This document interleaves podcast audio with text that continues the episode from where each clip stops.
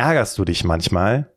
Bestimmt, oder? Ich meine, Hand aufs Herz. Wie oft ärgerst du dich in der Woche? Über Kolleginnen und Kollegen, über deine Chefin oder deinen Chef oder vielleicht auch über deine Partnerin, deinen Partner oder einfach die aktuelle Situation, in der wir gerade alle stecken.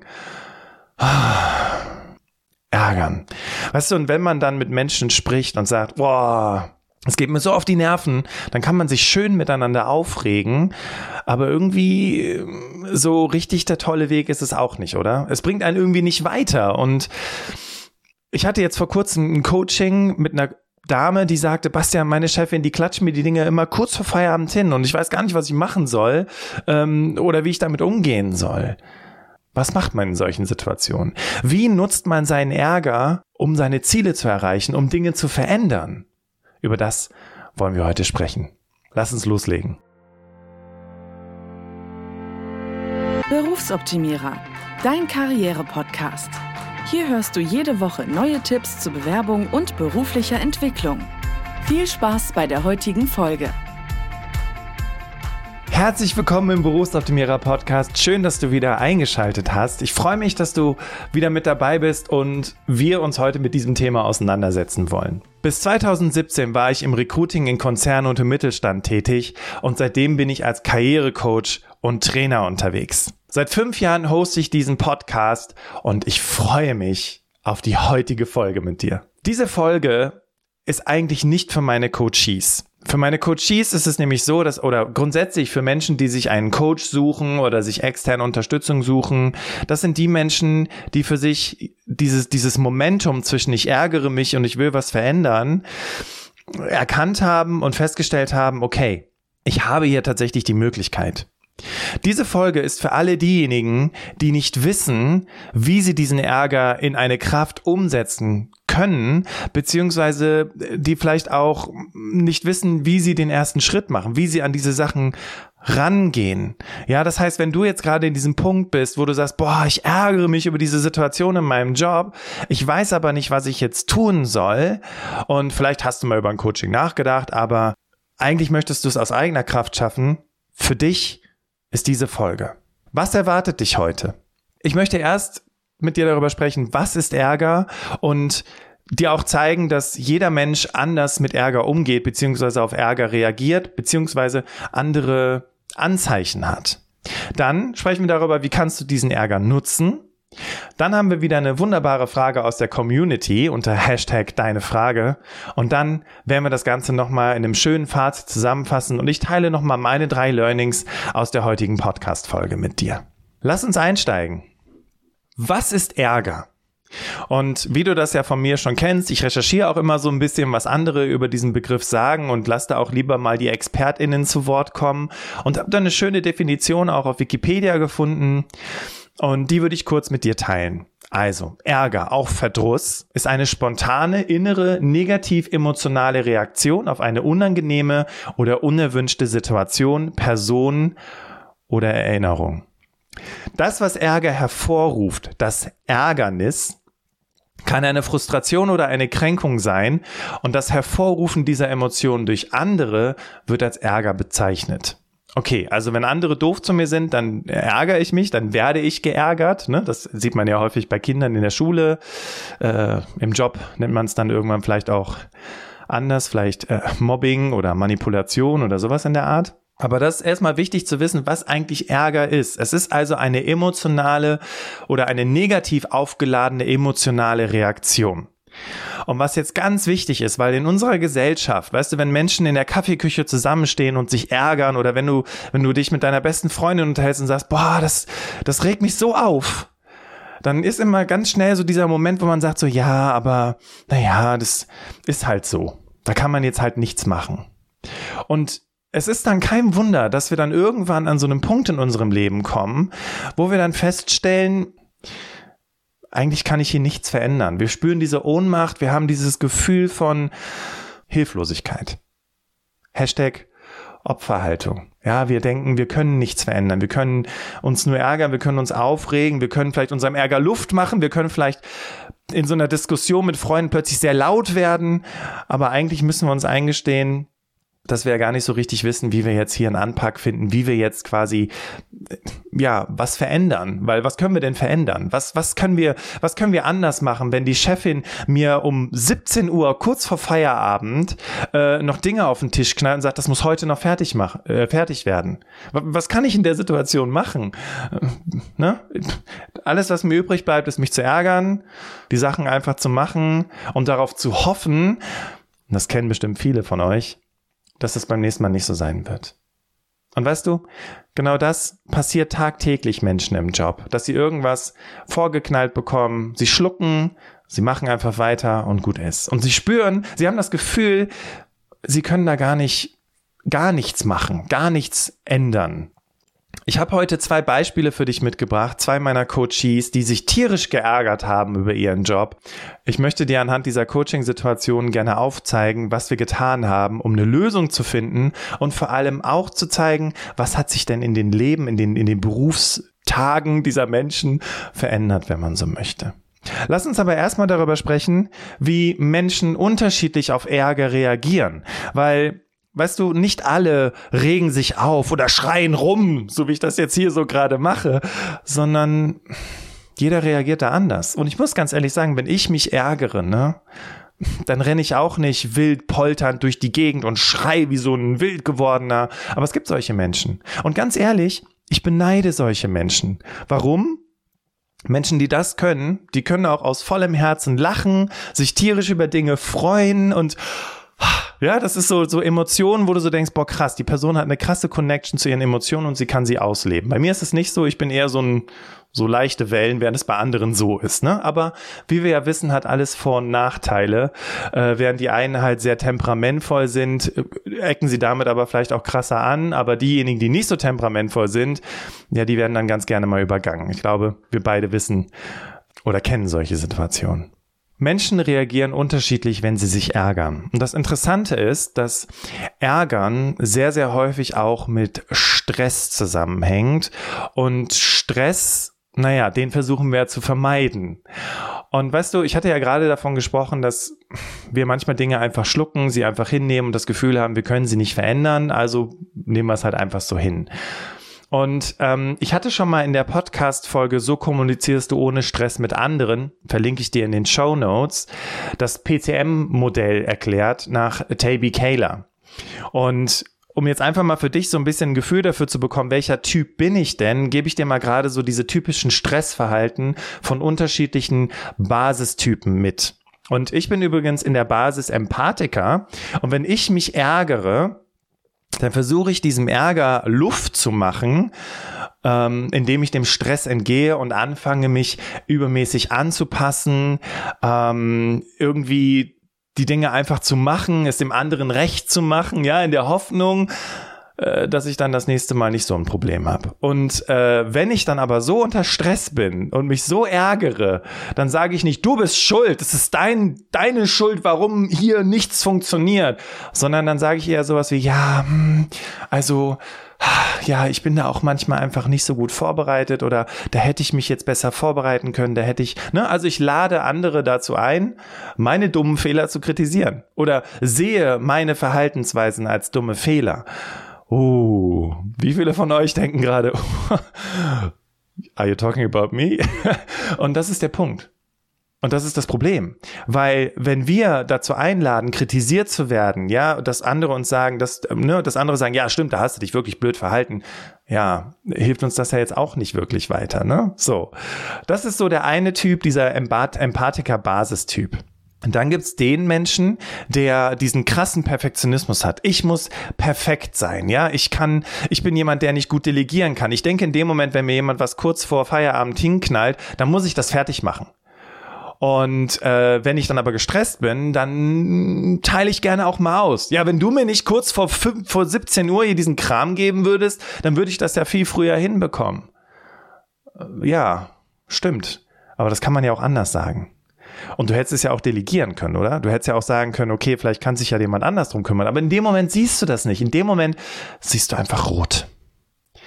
Und was dahinter steckt, ist natürlich, dass deine Strukturen, die du dir geschaffen hast, dein System beginnt zu wanken und das bringt dich in Stress und das ärgert dich. Der nächste Basistyp, der sich übrigens äh, Beharrer nennt. Und das ist eigentlich der Basistyp, den wir tatsächlich am stärksten in unserer Gesellschaft vertreten haben. Das Blöde ist aber, Beharrer ist irgendwie so ein negatives Wort. Ne? Beharrer sind aber im positiven Sinne Menschen, die äh, sehr werteorientiert sind für die es sehr wichtig ist, dass Dinge Sinn machen, dass sie für eine höhere Mission arbeiten. Und das ist ja erstmal per se nichts Schlechtes. Übrigens den Basistyp, den ich eben hatte, der mit dem Perfektsein, das ist der Logiker. So, kommen wir jetzt zu Bahara Baharerin. Auch hier ähm, verändert sich der Ärger dahingehend, dass andere perfekt sein müssen. Also dass wir anfangen zu motzen und zu sagen, Mann, ähm, äh, wieso, wieso äh, kannst du mir das nicht so und so geben? Dann kann ich da viel besser dran arbeiten, ja. Ähm, wenn ich im Stress bin als Beharrer-Typ, konzentriere ich mich eher auf die Fehler von anderen, als mich darauf zu konzentrieren. Vielleicht sollte ich mal lernen, Grenzen zu setzen. Das wollen wir aber nicht hören, ja, weil wieso Grenzen setzen? Die muss doch aufpassen, dass sie, die muss doch wissen, dass ich bis 18 Uhr hier maximal im Büro bin. Also was ist das denn jetzt, ja? Und das sind so Situationen. Vielleicht kennst du auch solche Menschen, vielleicht bist du auch selber so ein Mensch, wo wenn dann jemand anders zu dir sagt, ja, aber vielleicht solltest du mal lernen, Grenzen zu setzen, dann dein Gegenüber sagt, hast du sie noch alle? Grenzen setzen, dafür werde ich nicht bezahlt, so in der Art, weißt du? Äh, übrigens, ich habe hier, ne, für diejenigen, die gerade das Video schauen, das ist hier dieses PCM-Modell, Process Communication Modell nach Taby Kayla. So, jetzt haben wir den Typ Träumer.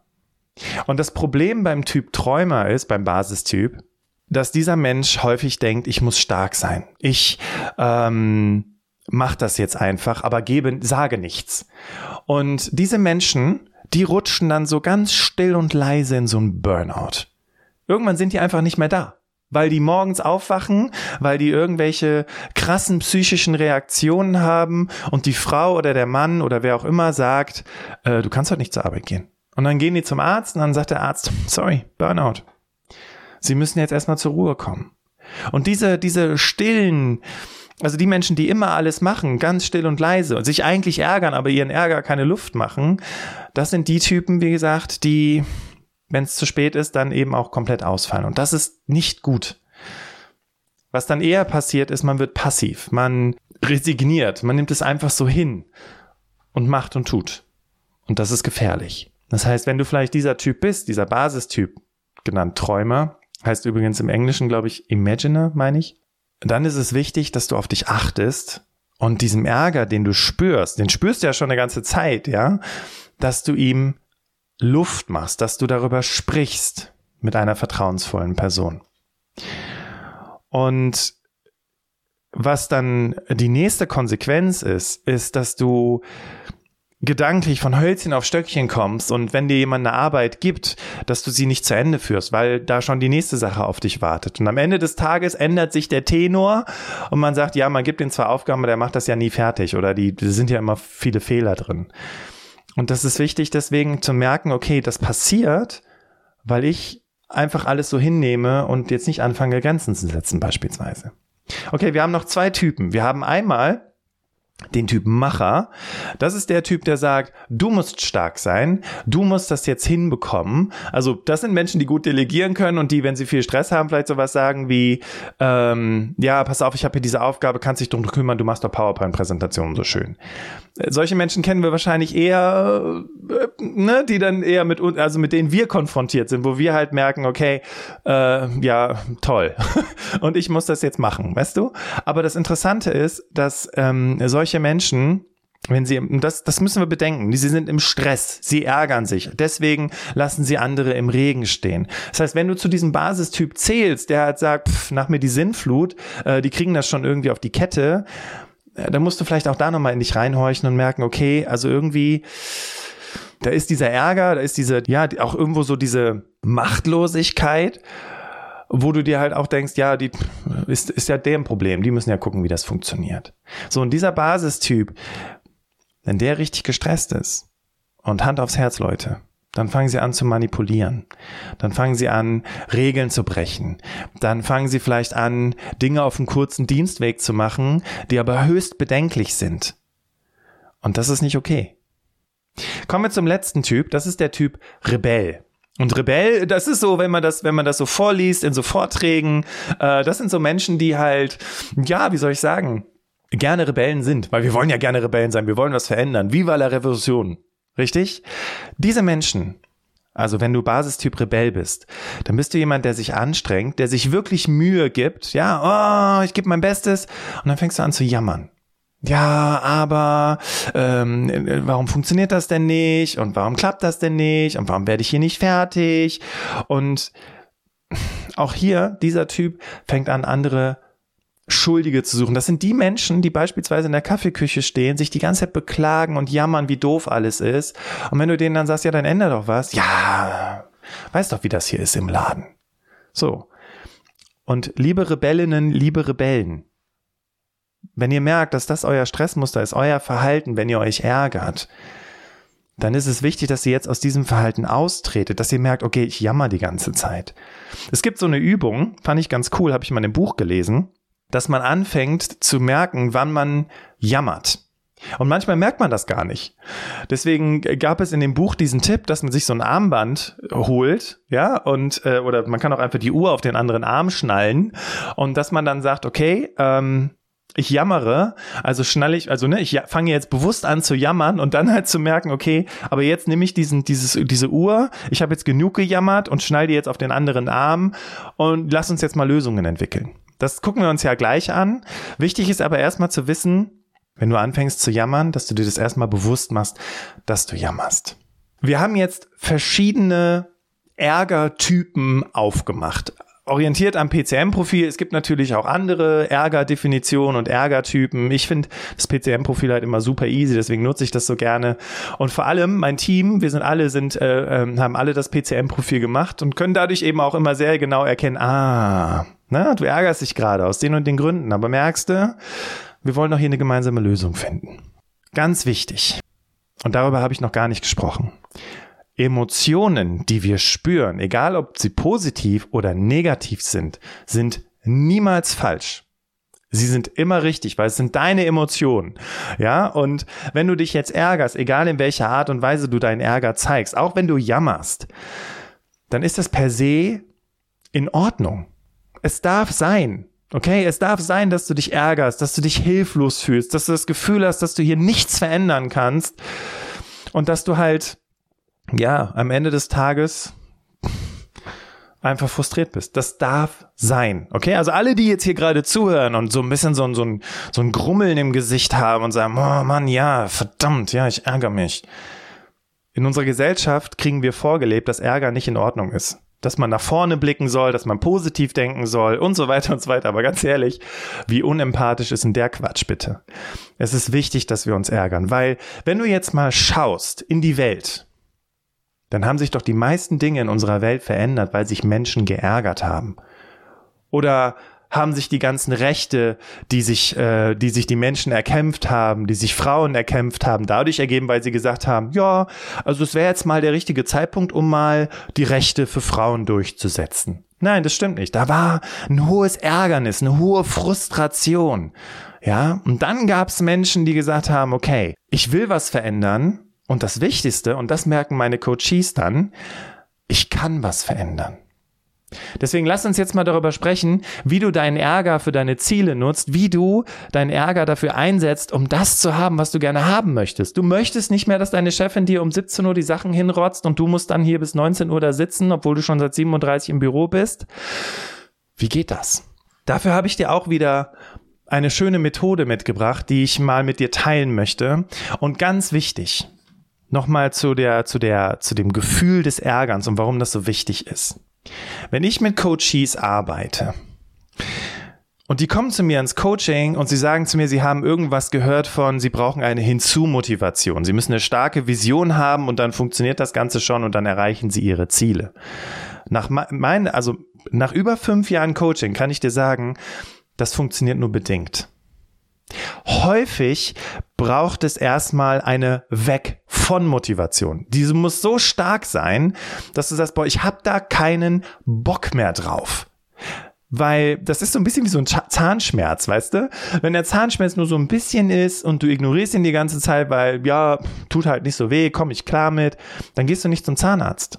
Aber wenn die Schmerzen in den Zähnen so fies sind, dass sie dazu führen, dass du quasi mit dem Zahnfleisch über den Boden kriechst, ja? Also, dass du einfach, dass es dir einfach nicht gut geht, dann fängst du an, dann gehst du zum Zahnarzt, dann machst du diesen Termin und dann sorgst du auch dafür, dass du den Termin nicht erst in einem Dreivierteljahr bekommst. Dann setzt du alles daran, dass du diesen Termin bekommst. Oder? Und diese Energie, merkst du das? Die ist so wichtig. Die brauchst du. Weil plötzlich merkst du, dass du einen Termin viel schneller bekommen kannst. Plötzlich merkst du, wie gut du argumentieren kannst, wie gut du die Person am Telefon überzeugen kannst, dass sie dir früher einen Termin geben. Weil der Schmerz so groß ist. Und diese Kraft, die brauchst du. Lass uns jetzt aber mal kurz das Modell von Stephen Covey angucken, nämlich den Circle of Control. Äh, den habe ich neulich in einem Training gemacht, weil die Mitarbeitenden auch schon sehr resigniert waren im Hinblick auf, ja, ich kann ja in diesem Unternehmen nichts verändern. Ähm, das ist halt einfach so, dass wir die Dinge so hinnehmen müssen, die Prozesse, auch wenn sie völlig sinnfrei sind, ist halt so. Ne? Also es war eine Resignation im Team und das ist immer der Moment, wo ich so den Circle of Control von Stephen Covey verwende. Du musst dir das vorstellen wie so eine Dartscheibe mit drei Ringen. In der Mitte der kleine Ring, das ist der Circle of Control. Der äußere Ring ist der Circle of Influence und der dritte, der ganz äußere Ring ist der Circle of Concern. Und was dieses Modell besagt oder wofür man dieses Modell nutzen kann, ist erstmal zu erkennen, okay, es gibt drei Bereiche, die mein Leben tangieren. Häufig wenn wir uns zum Beispiel auch darüber beschweren oder darüber ärgern, was gerade in der Welt passiert, die Inflation, die da kommt oder ähm, die, die, und die damit steigenden Kosten, das sind Dinge, die können wir eigentlich nur bedingt beeinflussen in der Politik oder irgendwie in der Welt, dass es weniger Inflation gibt. Trotzdem neigen wir dazu, und das ist vielleicht auch das, was uns verbindet, ähm, wenn wir uns mit anderen Menschen gemeinsam ärgern, sehr, sehr viel Zeit damit zu verbringen, uns im Circle of Concern aufzuhalten. Der Circle of Concern ist, das sind die Sorgen, das sind die Ängste, das sind die Ärgernisse, die wir nicht verändern können. Der Circle of Concern sind so Dinge, wo wir, wo wir uns darüber aufregen und merken, ja gut, okay, ist jetzt blöd, lass uns mal weiterarbeiten. Und das ist, der, das ist die Krux. Wir halten uns viel zu viel im Circle of Concern auf, und wenn ich mich jetzt mit dir unterhalte und sage, hey, ah, das mit der Inflation, das ist so kacke, das ist so übel. Und dann sitzt man da und ah, 10 Prozent, 15 Prozent. Du weißt, wie viel ich neulich für den Nikolaus bezahlt habe? 6 Euro. Sind die bescheuert? So, ja? Dann hast du erstmal das Gefühl, ja, ist halt so, kann ich halt nicht hinnehmen. Und der nächste Schritt ist dann zu überlegen, okay, in meinem Circle of Influence, beziehungsweise viel eher in meinem Circle of Control, also das, wo ich unmittelbar Einfluss drauf habe, wie kann ich das nutzen? Wie kann ich diesem Thema Inflation begegnen, damit sie mir nicht so weh tut? Und dieses Wie kann ich, hier ist, das ist schon die Magie, um zu merken, dass du was verändern kannst. Also, der Circle of Control, wir haben es gemerkt, es sind die drei Ringe. Und der Circle of Control, der innere Kreis, hier, der kleinste, hier können wir alles beeinflussen. Hier können wir Dinge steuern. Also nehmen wir uns jetzt mal dieses Beispiel mit der Inflation. Frage an dich. Was kannst du tun, wenn die Preise steigen, wenn, wenn äh, alles teurer wird? Ja, dann kannst du zum Beispiel versuchen, eine Gehaltserhöhung in deinem aktuellen Job rauszuholen. Dazu habe ich übrigens schon vor, ich glaube, genau, vor zwei Wochen eine Podcast-Folge aufgenommen, wie du das angehst, wie du das umsetzen kannst, damit du eben auch ein höheres Gehalt rausholen kannst. Verlinke ich dir auch nochmal in den Show Notes. Und das ist der Moment, wenn du dann die Gespräche führst, wenn du merkst, hey, ich habe ein paar Prozent mehr rausgeholt, wo dein Circle of Control wächst, wo du feststellst, hm, ich habe ja doch Einfluss. Ich kann zwar nicht die Politik beeinflussen, dass das irgendwie mit der Inflation irgendwie wieder funktioniert, aber ich kann mein Leben beeinflussen, dass ich da entsprechend besser damit zurechtkomme. Oder du merkst halt, okay, was, was habe ich denn schon angespart? Was für Rücklagen habe ich denn gebildet, um für solche Situationen auch vorzubereiten, äh, vorbereitet zu sein? Ne? Man sagt ja, die Deutschen sparen für schlechte Zeiten. Jetzt sind schlechte Zeiten. Ja, dann nimm doch das Geld. Und nimm dieses Polster, was du dir geschaffen hast, um halt eben nicht in so eine schwierige Situation zu kommen. Das klingt jetzt alles sehr einfach und vielleicht auch an diesem Punkt noch ein bisschen theoretisch für dich. Lass uns das mal anhand von zwei konkreten Coaching-Situationen festmachen. Nehmen wir Michaela. Michaela kam zu mir ins Coaching und in der Situation hattest du das Gefühl, okay, sie ist stark im Circle of Concern, also in diesem Ohnmachtsgefühl, weil sie sagte, boah, Bastian, ich habe jetzt einen neuen Job angefangen und meine Chefin, es ist einfach unfassbar. Ja, wie die mir die Sachen kurz vor knapp hinknallt, wie sie sich ständig in Dinge einmischt. Ich denke, die hat mich eingestellt, damit ich hier Veränderung vorantreibe, aber offensichtlich scheint sie das nicht zu wollen. Ja, und dann, dann sind wir in diesem Coaching-Moment und dann höre ich erstmal zu und dann ne, ist so dieser Moment, wo sie dann so sagt, ja, und ich, ich weiß nicht, was ich anders machen soll, weil ich bin ja noch in der Probezeit, ich will da jetzt auch nicht negativ auffallen. Ne? Also leave it, nimm es einfach hin aber dann schleicht sich das ja vielleicht auch ein, weil das war nämlich auch ihr, ihre Sorge, ja, dass sich das einschleicht, dieses Verhalten der Chefin und dass sie dann ein Jahr oder zwei Jahre später gar keine Möglichkeit hat, hier entsprechend für Veränderung zu sorgen. Jetzt sagen einige von euch, ja, dann kündige doch, such dir was Neues. Ja, das ist der easy way out. Und in so einer frustrierenden Situation einfach zu kündigen und sich was Neues zu suchen. Sorry Leute, ich, ich werde jetzt ein bisschen provokativ. Das ist einfach auch so in meinem Job als Coach so. Hast du versucht, eine Lösung zu finden? Und eine Lösung finden heißt nicht, sich mit anderen Kollegen darüber zu beschweren, wie doof die Chefin ist, sondern eine Lösung zu finden heißt, Ne? Jetzt sind wir wieder im Circle of Control. Was kann ich hier beeinflussen? Kann ich vielleicht ein Gespräch mit meiner Chefin führen, um dann, Circle of Influence, Einfluss darauf zu nehmen, wie sie sich in Zukunft bei mir, mit mir verhält, beziehungsweise wie sie mir in Zukunft die Aufgaben gibt und ob sie mir dann in Zukunft die Dinge kurz vor knapp auf den Tisch knallt. Und genauso haben Michaela und ich gearbeitet. Na, wir waren im ersten Moment Circle of Concern, ich kann ja nichts verändern. Dann hat Michaela gesagt, okay, ich kann also ich habe es zwar noch nie gemacht, ne, dieses, diesen Grenzensetz-Muskel zu trainieren, ähm, aber das mache ich jetzt. Lass uns mal gemeinsam erarbeiten, verschiedene Szenarien, mit denen meine Chefin kommt und wie ich damit umgehen kann. Und so haben wir das dann auch gemacht. Und wir haben es tatsächlich im Rollenspiel durchgespielt, sodass sie mir jetzt neulich sagte in unserer dritten Coachingstunde, Bastian, das ist total verrückt. Ich habe mir das total schlimm ausgemalt. Ich meine, du hast mich ja auch auseinandergenommen mit diesem Coaching, dass ich dachte, oh mein Gott, ich habe überhaupt gar keine Möglichkeiten zu argumentieren. Und es war gar nicht so schlimm. Und das ist eine Erfahrung, die Coaches von mir sehr häufig machen, dass sie sich äh, in ihren kühnsten Träumen irgendwie ausmalen, dass das ein total schlimmes Gespräch wird und das kommt auch manchmal vor. Aber in den meisten Fällen reagieren Vorgesetzte mit Verständnis, weil sie vielleicht nicht wissen, was du alles auf deinem Tisch hast, weil du vielleicht noch nie mal gesagt hast, was alles bei dir die aktuelle, was was bei dir alles auf dem Tisch liegt, weil du nicht darüber gesprochen hast, dass du sagst, hey, ich kann mich jetzt leider nicht darum kümmern, auch wenn ich bis 16 Uhr in Termin war ähm, und jetzt vielleicht noch eine Stunde bis zum Feierabend habe, ich muss die Dinge ja auch noch nachbereiten. So. Und wenn man anfängt, diese Dinge einzufordern, dann merkt man auf einmal, hey, das geht ja doch. Und das ist der Moment. Und das ist immer so geil, ja. dass da, da merken die im Coaching, ich habe ja doch Einfluss. Ich kann ja doch Dinge verändern. Ich bin doch nicht hilflos. Und die Zukunft muss jetzt natürlich zeigen, weil du musst diesen Muskel natürlich weiter trainieren. Weil es wird immer wieder Situationen geben, wo dann die Chefin oder der Chef dir irgendwas kurz vor knapp hinlegt und dafür musst du Wege finden, immer wieder auch die Grenze zu setzen, über Ausnahmen zu sprechen oder zu sagen, sorry, so geht's nicht. Aber diese, diese Fähigkeit, die muss halt trainiert werden. Aber je mehr du diese Fähigkeit trainierst, diesen, nennen wir ihn den Circle of Control Muskel, ja, je mehr du merkst, hey, ich kann hier Dinge beeinflussen, ich kann mit Menschen sprechen und es verändern sich Dinge, desto mehr merkst du, wie viel Einfluss du auf dein Leben hast. Und das, das ist dieser Moment, und ich liebe diesen Begriff, das ist der Moment der Selbstwirksamkeit. Du merkst, wie du wirken kannst, wie du beeinflussen kannst, im positiven Sinne, sodass es für dich angenehmer wird und dein Job dir wiederum mehr Spaß macht. Also, nochmal kurz Metaposition. Ich ärgere mich. Ich ärgere mich darüber, dass meine Chefin so mit mir umgeht. Ohnmachtsgefühl, ich kann hier nichts verändern, ich bin ja auch noch in der Probezeit, ich will nicht als jemand wirken, der ständig quengelt oder Nein sagt. Wir fangen an, entsprechend Lösungen zu erarbeiten. Und der nächste Schritt ist dann, das eben auch auszuprobieren und zu merken, hey, ich kann hier Dinge verändern. Und aus der Perspektive der heutigen Podcast-Folge, ja, ich ärgere mich und wie nutzt du deinen Ärger, um deine Ziele zu erreichen? Diese Energie, dieses Ärgernis, das war gut, das haben wir akzeptiert, das haben wir verstanden. Und dann haben wir gesagt, okay, wie kann ich jetzt hier eine Lösung für mich finden, so dass es mir gut geht? Und der Punkt ist ja, jetzt machen wir ganz kurz so ein bisschen Kommunikation.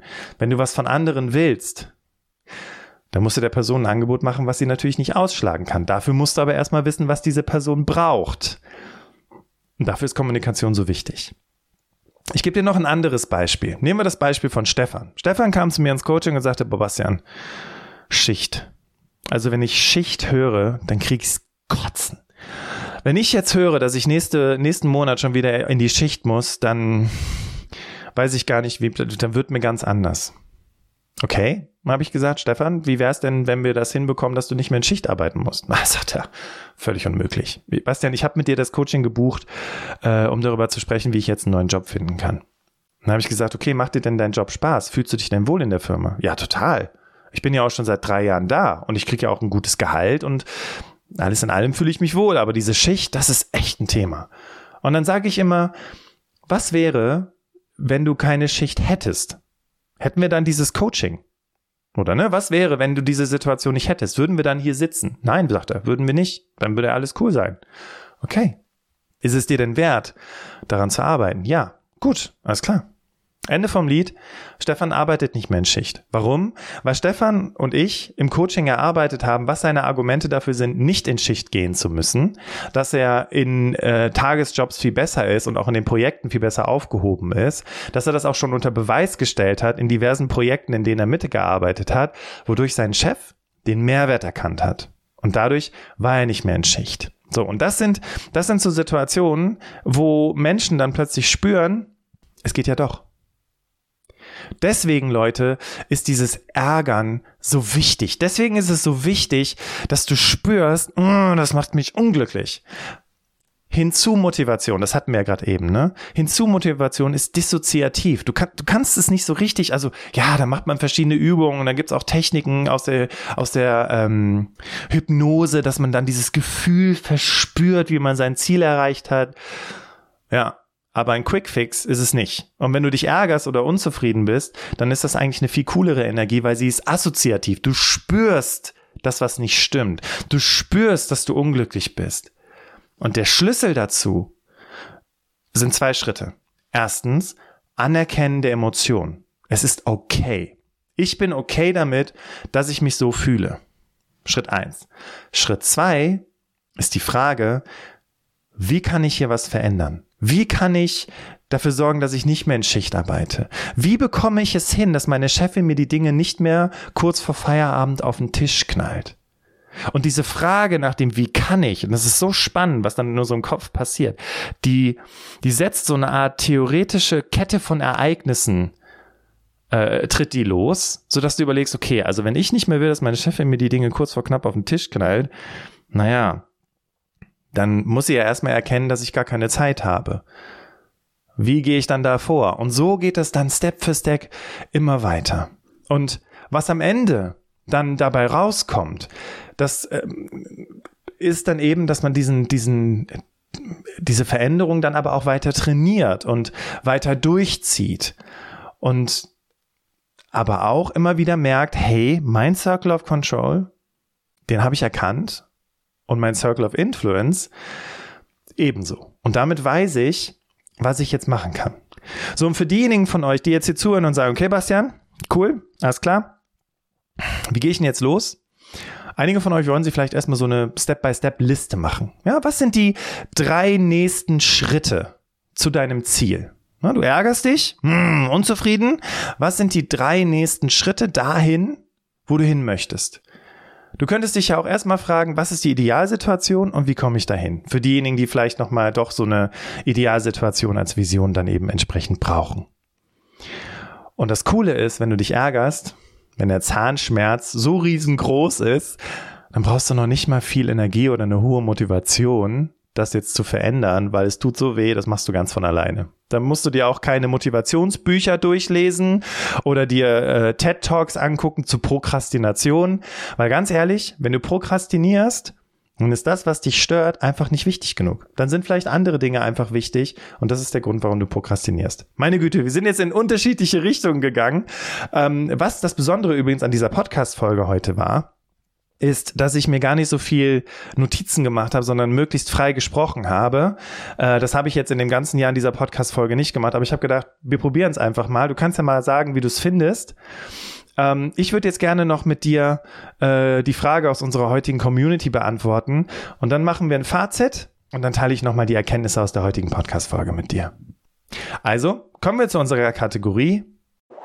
Hashtag Dene Frage war? Dieses Mal habe ich eine Frage von Marius und Marius fragt, ob wir Bewerbungen für andere Menschen schreiben, weil er braucht dringend eine Bewerbung für eine Ausbildungsstelle. Lieber Marius, wir bei Berufsoptimierer schreiben keine Bewerbungen. Das hängt damit zusammen, dass wir sagen, okay, wenn wir eine Bewerbung schreiben, dann ist sie nicht von dir, sondern von irgendjemandem geschrieben und wenn du dann hinterher im Vorstellungsgespräch sitzt und dann angesprochen wirst, dann ja, dann führt das häufig dazu, dass du nicht so richtig ähm, antworten kannst auf das, was da steht, weil du es nicht selber geschrieben hast. Was wir bei Berufsoptimierer machen, ist, wir machen einen Bewerbungscheck beziehungsweise eine Bewerbungsoptimierung. Das ist das Upgrade. Das heißt, alles, was du dafür tun musst, ist eine Bewerbung erstellen und wir schauen drüber, checken die entweder durch oder optimieren sie sogar. Optimieren heißt, wir geben konkrete Vorschläge, was du anders machen kannst, äh, bauen die Struktur um, sodass du auf Basis deines CVs und deines Anschreibens am Ende eine von Profis optimierte Bewerbung hast, die aber immer noch deine ist. Weil das macht den Unterschied, weil hinterher stellst du dich ja mit deinen Unterlagen vor, sprichst von dir und willst natürlich auch mit den Dingen glänzen, die du zu bieten hast. Und deswegen bieten wir den Check beziehungsweise die Bewerbungsoptimierung an. Kommen wir jetzt zu den Learnings, meinen persönlichen Learnings im Rahmen der Vorbereitung auf diese Podcast-Folge und ein kurzes Fazit.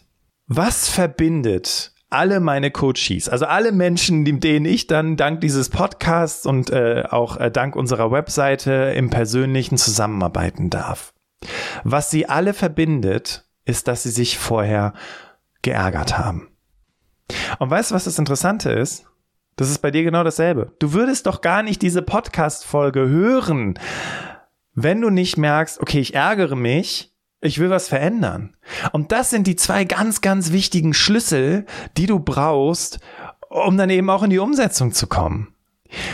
Also erstmal halten wir fest als, als erstes Key Learning, ja. Jede Emotion ist wichtig und Ärgern ist wichtig, weil durch Ärgern kommen wir in die Veränderung. Durch Ärgern verändern wir die Welt. Durch Ärgern gehen Menschen freitags auf die Straße oder kleben sich halt auf der Straße fest. Ja. Also das Ärgernis ist eine wichtige Emotion. Und es klingt jetzt ein bisschen komisch, ja, aber ich rufe dazu auf, sich sich die Erlaubnis zu geben, sich zu ärgern, weil sie ist eine Kraft, die uns voranbringen kann. Zweites Key Learning. Wenn du dich ärgerst, frage dich, was steckt dahinter? Was, was soll anders sein? Was wäre die Idealsituation, in der ich mich nicht ärgern würde? Na, wir hatten das Beispiel mit der Schicht, wir hatten das Thema, Chefin knallt mir die Sachen kurz vor Feierabend auf den Tisch. Mhm. Okay. Ja, kacke. I agree. Und was soll anders sein? Ja, die Chefin soll mir die Sachen nicht mehr vorher auf den Tisch knallen. Okay. Dann ist jetzt nämlich das, der dritte Schritt. Wie kann ich dafür sorgen, dass meine Chefin mir die Dinge nicht mehr kurz vor knapp auf den Tisch knallt? Wie muss ich die Kommunikation wählen? Weil ich will ja auch nicht als Neinsagerin, Neinsager gelten. Also, wie kannst du das jetzt in eine Handlung umdrehen? Wie können die nächsten Schritte aussehen, dass du dieses Ziel eben auch entsprechend erreichst? Okay, und vielleicht noch so eine kleine Brain-Teaser slash Gedankenanstoßfrage am Ende dieses Fazits. Worüber lohnt es sich, verärgert zu sein?